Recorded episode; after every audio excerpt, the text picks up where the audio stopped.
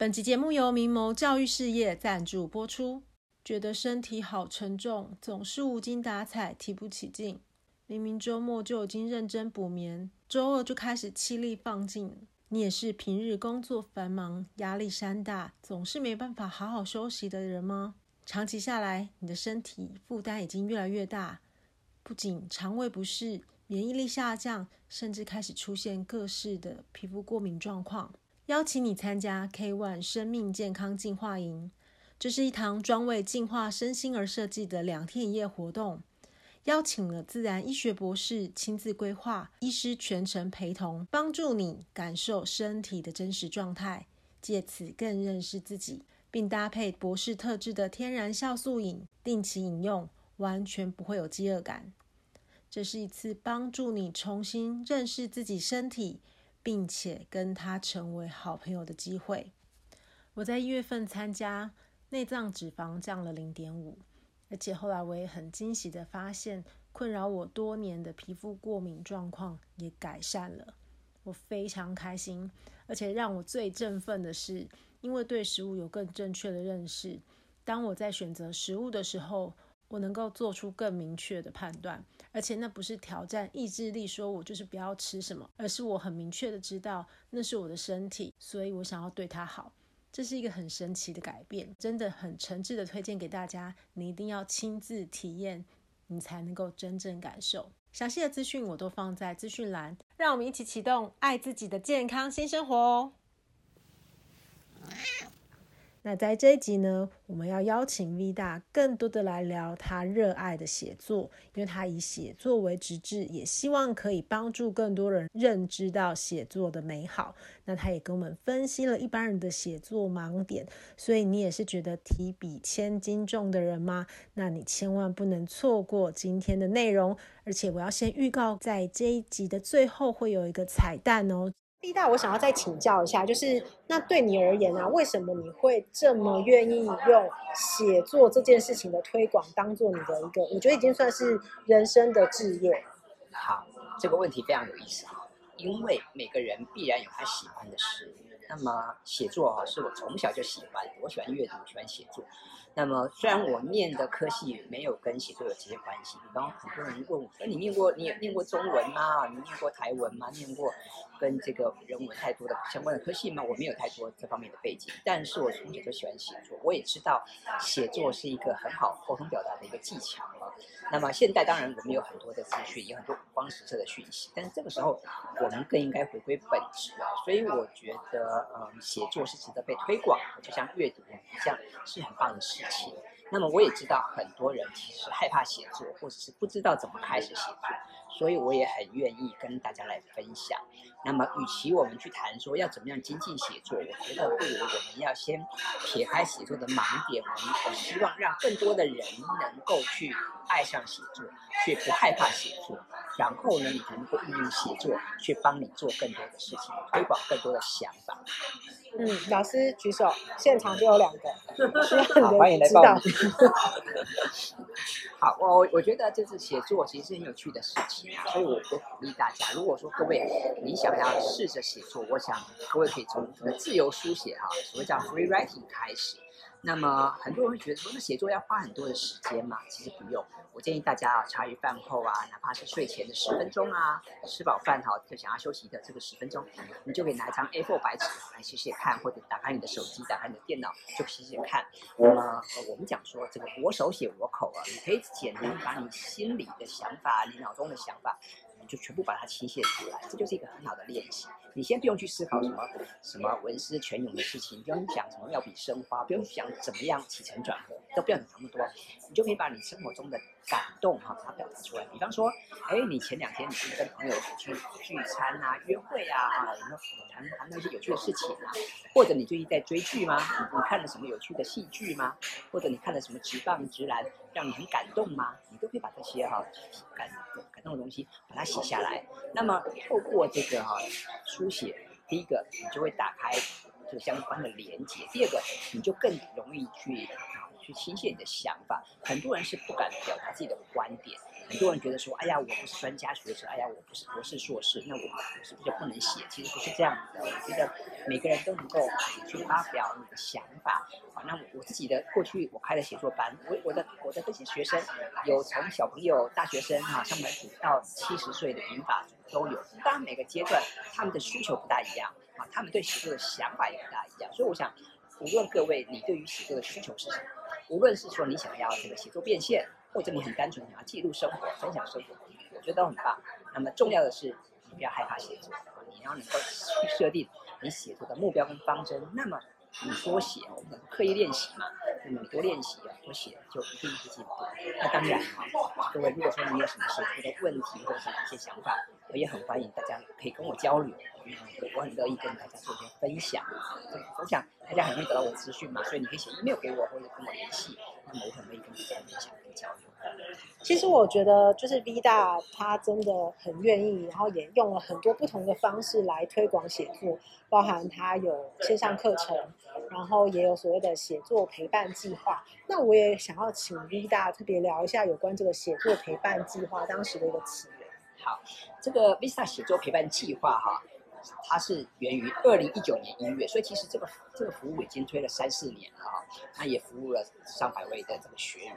那说起来很有趣啊！当初我在规划这个这个服务的时候，一开始我原本是想要服务那些对写作有兴趣的人，因为我原本的想法很简单，我觉得你一定是对写作有兴趣、有需求，你才会想要来啊精进嘛。但是后来我就发现，嗯，我的想法有点落差。也就是说，这个世界上喜欢写作的人当然是有的，但是。他可能不多，为数不多。大部分的人是对写作有需求，甚至是害怕写作的。所以后来来报名的人，大部分的确都是对写作有需求，或者是他真的不知道该怎么办。好比说，主管要他写文案，他就写不出来；好，老板要他写东西，他就写不出来。所以呢，我的学员呢，来自四面八方，大家的想法跟需求也不一样。比方说，我有学员，他是想要学写商品文案；有些人想要经营自媒体；有些人说，哎，老师，我想要参加文学奖。有些人说我想要出书，我想要写自传，每个人的想法其实都不一样。那么我就会想方设法为他提供客制化的服务。所以呢，这个 Vista 写作陪伴计划，它跟传统的上课略有不同啊。因为现在其实我们可以很很容易找到很多写作的课程。很多写作相关的书籍或是网络资源，这些都很棒。但是呃，我们在学一个东西的时候，有的时候你光听课、光看书那是够的。所以我觉得像写作啊、形象，有时候它是一个行动的艺术，它是一个行动的哲学。意思是，你光知道道理还不够，你还要动手练习，要实践。所以呢，我的写作陪伴计划就是以学员为中心。然后他来提出他的学习需求跟计划，我来从旁协助。所以这个我的写作陪伴计划啊，是站在这样的基础上来推广。那这过去这三四年来，我也很高兴有这个机会可以陪伴很多人啊，踏上他们的写作之路，让大家不害怕写作，甚至你利用写作去打开很多无限的可能。这个是我很乐见看到的。那么的确，我的学员里面也因为参加这个写作陪伴计划，比方有人因为参加这个计划而开始投稿到报社副刊，被刊登出来了，哇！这很棒，还有人因为这样出书了啊，或者是有人得奖。我觉得以我的角度，我也觉得与有荣焉哈。虽然不是我得奖，不是我出书，但是我也觉得好棒啊，因为可以帮助大家圆梦，或者是一件很棒的事情啊。所以我的这个写作陪伴计划，就是在一个这样的基础上所推展的线上的。所以，如果有一个男生他说：“老师，老师，我现在的这个需要就是我要成为一个写情书的高手，这个也是可以的吗？”哦，当然可以啊，因为基本上写作的本质都是相同的。无论今天你想写小说，你想写文案，你想写品牌故事，其实大方向是一样的。哦，所以它等于就是一个全客制化，刚刚有提到说是以学员的需要为主，呃的一个写作陪伴计划。没错哈，所以每个每个人的想法不一样。举个例子啊，比方说我的学员里有有人是家里开药房的，也有人是这个皮件的设计师，也有人是室内设计师，那么甚至还有人是兽医师。那么大家你看各行各业，可是大家都需要写作，透过写作来去精进他的沟通表达技巧，或者是透过写作来分享他的专业。所以每个人的想法跟需求不大一样。但是很棒的是，我们可以通过内容产制的做法，来让你的专业被看见。我想这就是写作带给大家的神奇的一面。真的好，其实我要偷偷告诉 V 大一件事，我从来没有告诉你这件事。我其实，我我其实有买你的线上课程。真的吗？哇，非常感谢，真是让我有点意外，有点惶恐。非常感谢啊！我想这个线上课程的确也是一个方式啦，就是我我觉得现在呢，因为网络很网络很方便嘛，然后你在家里对不对？你在这个能够离线的地方，你就能够去上课，我觉得这也蛮有意思。所以我也推荐大家，不只是说来听我的课啦，我觉得就各位，你你可以按照你的需求，按照你的兴趣哈，你可以去找到一些不错的资源来来跟大家学习。我觉得这的确是蛮好的一个方式。我自己啊，我也我也很喜欢。虽然说我有开线上课，我也常常去听很多别人的线上课。包括像台湾的啊，或者是对岸的，甚至是美国的、日本的，我也很喜欢去听现场课。我觉得这的确是网络时代啊一个很好的学习的方法。嗯，我刚刚为什么会说我从来没有告诉 V 大，是因为我觉得我虽然是就是有购课，但是我没有行动上没有跟得很好。就是我觉得我就是很典型的口语可能优于我的文字，所以我就是假设我要写作的时候，我就会觉得 always 我要花可能。比较多的时间去思考，可是假设同样的我要做一件事情，但我用口语表达的时候，我就会觉得我在阐述上啊，不管是情绪啊，或者是整个表达，就会是相对顺很多。所以在这种状况下，我就会有点丢读。对，老师，的确哈，这个很正常，因为我们每个人的强项不一样。很多人，比方说他就是呃口才很好，口条很好。那么有些有些人他可能他相对来讲他的文字表达功力比较差，所以我觉得每个人的状况不一样，但没关系啊。如果说你现在你是这个口才辩捷，你你你口语表达很好，那很好啊。那你可以再花点时间去加强你的这个啊文书的表达，那不是很棒的事情吗？那刚刚提到线上课。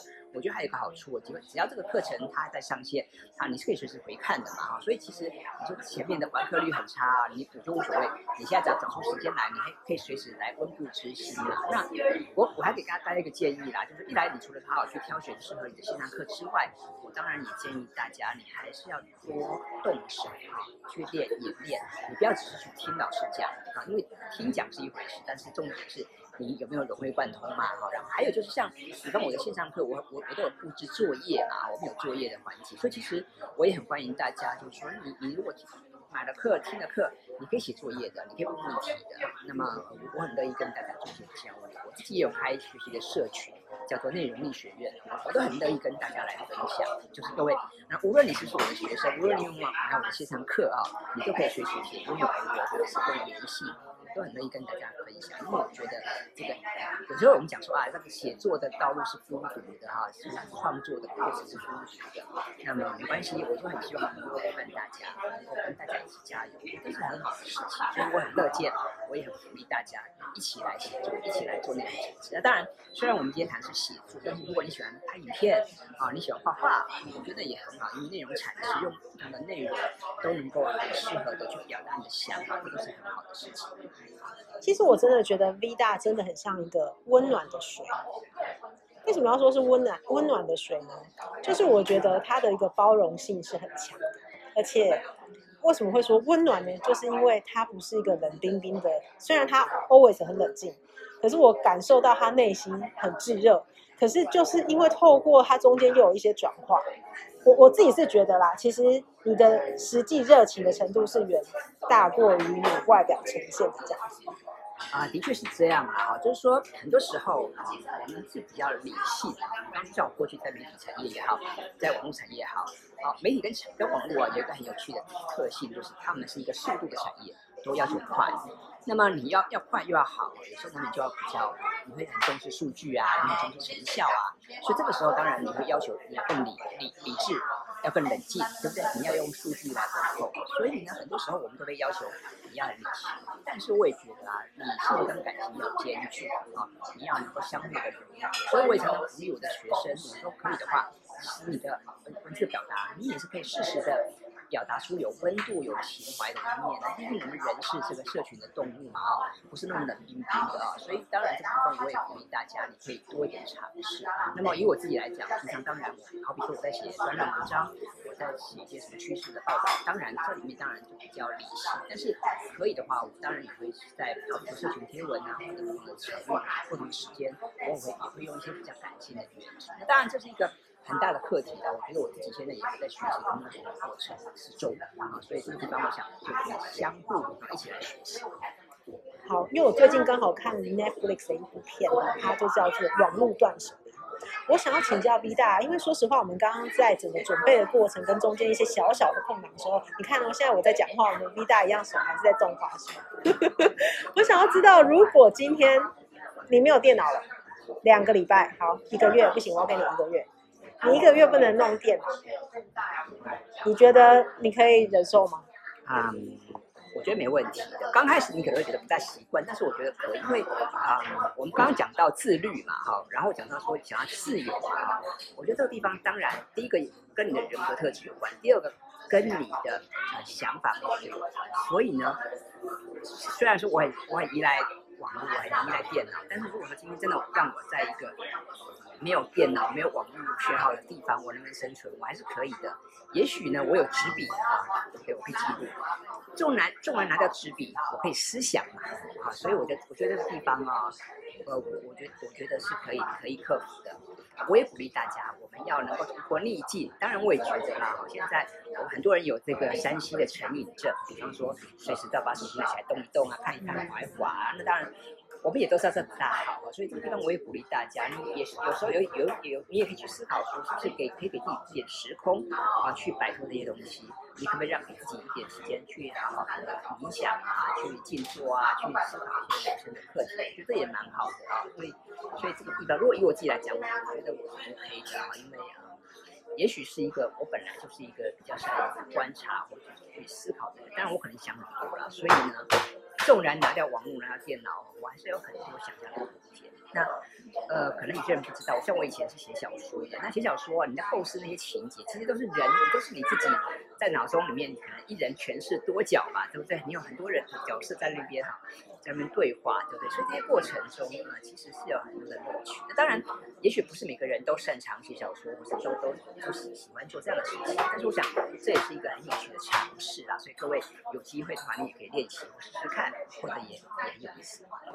好哦，那我也想要知道。就是在除了阅读啊，或者是写作啊，就是学习新知以外，就是跟这都无关哦。那你自己私下的一些兴趣是什么？哦，我有很多的兴趣嘛，哈。那除了刚刚提到什么阅读啊、写作、知识这些之外，我喜欢旅行，我喜欢看棒球。啊，我喜欢追剧，很很多人可能会听到说，哇，这个追剧啊不可思议，还有人会问我说，哎，你有空追剧吗？那你你会你会想要追剧吗？那我觉得其实像追剧其实蛮有意思的，为什么呢？因为追剧除了说，哎，我们可以打发时间，啊，除了可以知道一些哈有趣的事情之外，我觉得追剧当然有它的时代意义，比方说。你通过追剧啊，你可以了解这个社会的脉动，你可以知道现在这个社会，不管是台湾，或者是韩国、日本，或者是全世界，现在在流行什么啊？我觉得第一个，我们可以跟这个社会不会脱节啊。当然还有，你也有话题可以跟你的同才，对不对？跟你的同事啊，跟你的闺蜜啊，你有话题可以聊。再来啊，我觉得这个追剧的过程中，也会让你有很多思考的空间。比方，你可以去思考。这个世界有什么商机呀、啊？有什么文化的趋势啊？我觉得这其实是非常有意思。所以我自己啊，我也很喜欢追剧啊，不管是韩剧啊、日剧啊、美剧等等，我也很喜欢看这些东西。那从不同的戏剧里面，你去体体会人性，你去洞察人心，还有你也可以去知道一些专业。举个例子来说。我最近看了一部一出日剧，是谈叫做《旅行故事》吧，我才知道说原来这个也有这个护理师的，他是常常在在在用旅行的方式，然后他的跟动，或者是我们看了很多那种律政戏，我们知道哇，这个法律的方法很有意思。所以我觉得像追剧啊，我常常在课堂上提到追剧，我也我也鼓励大家，只要你不沉迷啊，其实你花点时间追剧是好的。那么我们讲说追剧啊，是看别人的故事。流自己的眼泪，表面上我们是看别人的故事，其实很多时候我们为什么共鸣，为什么会落泪，其实是因为这个故事里面也有你过去的情节嘛。所以我觉得追像追剧啊，我自己蛮喜欢的，或者像这个每天走路啊运动，我我也很喜欢，因为因为走路运动一来是说，哎，对健康有帮助，二来你在走路运动的过程中，你可以让你放慢脚步，因为我们现在大家的生活都很紧张嘛。那有时候你有些运动，有些走路过程中，你可以让你去思考啊，去观察这个社社会啊，你去看看每天的这些晨昏的变化，这都是很棒的事情。所以我自己，呃，我也会。那还有就是他们比较喜欢看棒球嘛，看这个棒球这个打，真的当然不只是分数跟胜败啦，因为它是一个团队的竞赛嘛。那你你看你怎么样看看他们的团队的配合，他的战术啊、战绩啊，这些都是很有趣的话题。哇，所以也是很丰富。不过我也观察到，因为你可能真的超级爱思考，所以刚刚也提到很多，你都还是会回扣到自身，然后去做更多的、更发人省思的一些更深度的思考。那我更好奇的是，既然你的脑袋不停的运转，你有每天的所谓的呃所谓的放空的时刻吗？啊、其实还蛮少的哈，大概就是我觉得追剧有时候会稍微放空吧，或者是就是睡觉才会放空吧。所以当然啊，我也我也觉得就是说，嗯，这个的确是要需要一些取舍。刚刚我说了，我我过往的工作的养成，因为我说在网络产业也好，在在媒体也好，的确它都是一个快步调啊的一个工作，所以当然就是养成我做事会追求高效啊，我要又快又要好。但是当然，我们也知道，我们的人生啊，要应该要快慢有致，该快的时候快，但是该慢下来的时候慢。所以这个也是我现在在学习的课题啊，就是哎，你什么时候要稍微放慢脚步啊？什么时候要稍微停滞啊？什么时候发发呆一下？对，那么我想这个也是我现在学习的课题。所以有好比是像像晚上啊，或者是像早上啊。我就会就放慢脚步，就会有一些，也许没有很长，也许二十分钟，也许半小时，但是啊，我就可以我也什么都不想，然后我就去倾听啊自己内心的一些声音，或者是我去观察。啊，窗外的世界，我觉得这也蛮好。或者是有时候你可以静坐啊，你可以冥想。嗯，因为我觉得 V 大跟我前老板非常的相似，两位都是极度的追求高效。然后我觉得那个所谓的 break time 还是蛮重要的。我觉得就是身体，说实话，就头脑运运啊，头脑的运转很重要，没有错。可是最重要，你还是要有健康的身体去支撑它，对吧？没错哈，所以像呃去年开始啊，我我也自己在练，在学瑜伽啊，我在练习做瑜伽，或者我像呃你做一些啊。运动什么的就都蛮好的，或者你啊，就偶尔来个深蹲啊，做一些什么默契做什么，我觉得也都蛮好。一来是让你的健康更好，二来是你也通过这些这些运动啊，去放慢，因为我们很多时候都处在一个紧神经紧绷的状态嘛，你都一直想着工作，一直想着要怎么样赚钱，或者一直想着怎么样自我精进，这些当然很好，但毕竟我们是人，我们不是机器嘛，我们不可能随时二选都在工作都在运转，所以当然你要怎么样去追求。一个快慢有致的生活，这当然也是我们现代人都必须面临的课题。但特别是我自己啦，我想每个人的状况不一样啊。有些人可能觉得，呃，你的效率不大好，你要自我提升。但是如果说你已经是在一个很高效运转的一个轨道上，啊，适时的停下脚步，我觉得那也是需要的。所以就好像在前面谈这个啊，数位断舍离，我觉得也蛮好的啊。是不是很多时候们也可以稍微把这个电脑放一放啊，然后不要不要看网络啊，不要看电视啊，然后我们可以自己去听听内心的声音，这也是很棒的。嗯，好啊，那我觉得最后我们再来聊一下新书，就是因为文案力就是你的超能力。其实我觉得这个题目就很吸引人，然后我相信当时会写这个时候，应该也是有一些感感触跟感想才会命名这样子。那我来谈你这本书哈，为什么为什么写这本书啊？主要是因为我看到很多人的需求啊，的确很多人他不见得喜欢写作，但是我们却又很需要写作。比方你在你在职场上，可能今天老板就要你写报告，啊，明天又要你写文案，所以呢，我们常常有这样的机会。必须去面对它。那么很多人一开始会认为说，我现在大学毕业啦，我就不用再写作文啦，不用再碰这些东西。可是你很快就会发现这是不对的，这是错误的。为什么？因为我们平常呢，你可能每每个礼拜你要写什么周报嘛，你要写会议记录嘛，啊，你要写很多的东西。所以呢，我们在很多的生活跟工作场景中都会遇到写作。那么很多人遇到写作会觉得哇，这个头头皮发麻啊，这个提笔千斤重。那我因为我看到很多人困扰，那么我就很希望可以帮助大家。虽然我很希望鼓励大家一起来拥抱写作，一起来感受写作的乐趣，但是我也我更清楚知道，很多人其实是被这些困扰哈所烦恼。所以在这本书一开始就提到，很多人要写作，他其实遇到一些盲点，哪三个盲点？第一个盲点就是把写作想得太困难；第二个盲点，把写作想的是作文比赛；第三个盲点，写了半天，而且不重点。所以，呃，我就针对这三个盲点，给大家一些解决方案。所以刚刚我们提到像自由书写嘛，哈对？我就鼓励大家，你可以用 free writing 的方式，我手写我。第二个，我们很多人啊。碰到写作，其实不是在写小说、写散文，我们大部分都比较是属于职场的写作，或者是生活的记录的分享。所以这个地方，我们建议大家，你不用去思考说一定要什么啊，出口成章啊，妙笔生花呀、啊。我觉得各位可以不用想那么多啊，我们可以先去思考，你怎么样透过文字的力量来表达自己的想法，然后怎么样去争取大家的共鸣。那么文笔哈，我觉得它还是可以训练，还是可以加强。所以呢，如果你真的想要提升自己的文笔，当然还是有方法。所以，但是我觉得一开始至少你要先不害怕写作，你愿意去把你的想法写下来。我觉得这是我要鼓励大家的。重点就是 还是要有一个尝试，然后有一个开始，然后在这个过程当中，把那个可能原本的一些抗拒感啊，或者是一些不舒服的感觉，慢慢的减少。没错，所以呢，我我我在这本书里面，我就提到一些具体的案例，那我也设法去降低大家进入啊写作的一个门槛。我觉得就是很多时候我们都知道内容为王，我们都知道写作很重要，演讲哈、啊，沟通表达很重要。但是知道不等于做到嘛，啊，所以这这个知道跟做到中间必然它有些落差，所以呢，我就很希望说通过这本书，我来跟大家分享一些方法。那当然这本书啊，不只谈写作的技巧，我更希望从心态面、方法面可以给大家一些具体的参考。所以呢，我们在谈写作，我希望大家是见树又见林，你不只是看到别人啊。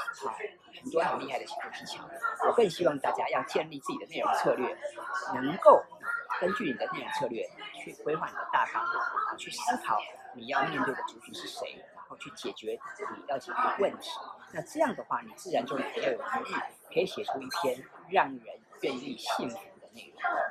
嗯，其实我觉得也可以回扣到我们节目的宗旨，就是基本上就等于你想要怎么去呈现。没错啊，我觉得就是啊、今天在这个人生自选曲嘛，我觉得就是说，可能每个人有自己的强项哈，我们每个人可以选择自己的自选曲。那无论你的自选曲是什么，重要的是说你的沟通表达哈，我觉得非常重要。那么虽然我们今天谈文案写作，但是一样的，如果你喜欢画画，你喜欢拍影片，我觉得真的很好。那么我鼓励大家多尝试，再来呃，其实这个创作的过程中其实充满很多的乐趣的。那我我很期待，我也很欢迎大家跟我一起有。有在这个文字的世界啊，这个书香的花园，哇，真的太开心，可以今天访问到 V 大，他真的是你知道源源不绝，源源不绝，他真的是超多功的，我真的是太佩服了。今天我真的跟 V 大认识很久，但是之前都是在相对轻松的场合，然后今天就是透过这样的一个访问，然后更能够感受到他真的这个。头脑到底是怎么怎么锻炼的？非常好奇。对，那我相信之后我们一定还有更多的一些主题跟机会可以来请教 V 大，因为他真的非常的热切，也很愿意去把他所知所学分享给大家。那今天就非常谢谢 V 大，那也祝福你的书可以大卖。谢谢谢谢，期待很快可以跟跟大家在空中相会，来我们唱出自己最精彩的自选曲。真的，今天是我所有的来宾有史以来当我打节目名称最多的一次，但是我觉得也是因为我们今天整个谈的东西也是非常的回扣这个主题啊，对，所以真的也希望可以跟大家共同努力，然后我们每一个人都谱出自己的人生自选曲，那我们就下次见喽，大家拜拜，拜拜拜拜，热爱学习的朋友有福啦。Alicia 阿丽莎为大家献上一堂免费的线上课程，是六天的创业复盘实战营，这是由对岸的一堂所举办。我觉得内容非常的扎实，我真的很久没有上到这么烧脑的课了，内容非常的精彩，而且还有规定有相关的作业缴交，也透过作业的缴交呢，你才可以再开通你其他的课程，所以我觉得是一个蛮好的设计机制，非常鼓励大家可以上线学习。详细的资讯请看我的 IG，也可以发讯息给我哦。那如果真的没有办法扫的话，可能就是已经额满了，因为总共就只有三十名。大家赶快把握时间吧！